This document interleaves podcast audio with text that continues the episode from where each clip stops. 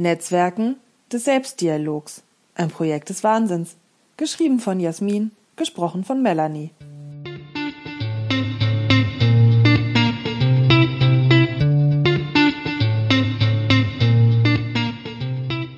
Gestern waren wir noch zu Bekannten eingeladen, zum Neujahresumtrunk. Das finde ich eine sehr schöne Idee, sich jährlich mit Nachbarn zu treffen und das Nachbarschaftsnetzwerk zu pflegen. Und ich habe großes Glück mit meinen Nachbarinnen. Es sind kluge und sehr umgängliche Menschen. Das hat man ja auch nicht überall als zufälliges Netzwerk einer Schicksalsgemeinschaft. Und was mir am meisten gezeigt hat, dass ich prinzipiell im richtigen Feld bin, war die manierliche Form der Auseinandersetzung. Denn wie ihr mich ja derweil kennt, stehe ich für meine Haltung. Kann man sich ändern? Das war gestern die Frage.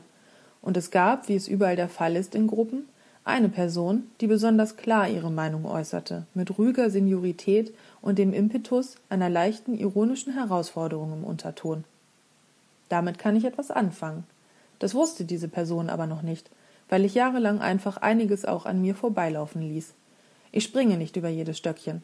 Aber inhaltlich picke ich mir mal themengerecht einen Aspekt von gestern raus. Ob es Weihnachten Fleisch gegeben hatte oder was anderes. Irgendwann kam die Frage auf, ob man denn schmecken würde, ob gegebenenfalls Hühnchenfleisch Bio wäre oder nicht. Das Kernargument war, ins Huhn rein kommen doch überall Körner und Wasser. Das ist ein heißes Thema hier bei uns auf dem Land in Nordwest, genauso wie die Wasserqualität aus dem Hahn oder das Insektizid in den Privatgärten. Dass das Private politisch ist, macht ja auch die eigene Verantwortung schmerzhaft bewusst. Aber zurück zu der Situation. Viele am Tisch schwiegen zunächst bei der Körnernummer. Und ich muss zugeben, ich wollte das auch erst.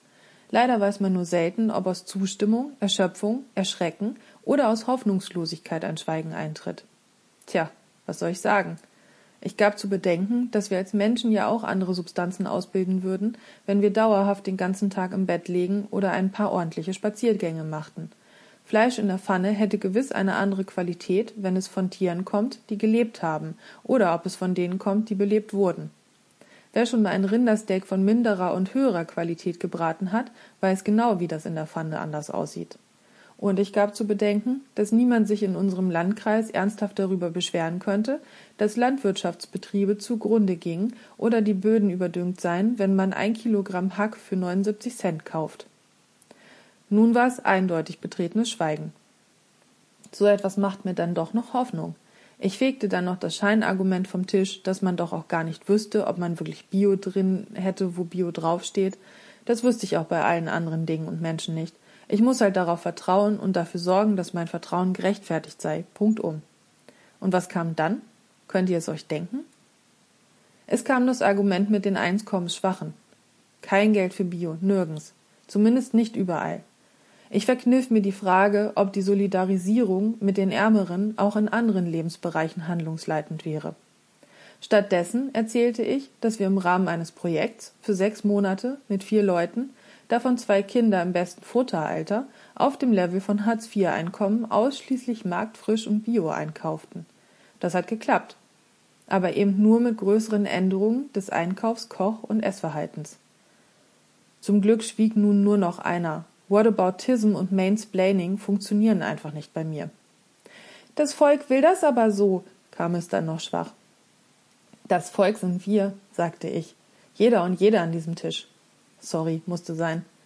Nachdenken und eigenes Gehirn nutzen sei in einer Demokratie nicht nur nicht verboten, sondern Bürgerinnenpflicht. Mit Ich will meine Verhaltensweisen nicht verändern, kann ich umgehen. Das ist gerade heraus, da höre ich geradezu die Prinzen Du musst ein Schwein sein auf dieser Welt. Aber ich kann meine Verhaltensweisen nicht verändern, reizt mich bis auf das Blut. Ich fragte auch im Rahmen des eigentlich netten Umtrunks, ob die eigenen Kinder sie als Eltern denn auch für alles im Leben schiefgelaufene verantwortlich machen dürften, war ja als Verhaltensmuster in der Gruppe Familie zunächst übernommen. Leider irgendwie eher nicht. Aha. Jede, die schon mal um das eigene Leben handeln musste, wegen irgendwelcher Erkrankung, weiß genau, was ich hier meine. Wer den Gruppenzwang als individuelle Ausrede benutzt, ist da bei mir gerade richtig.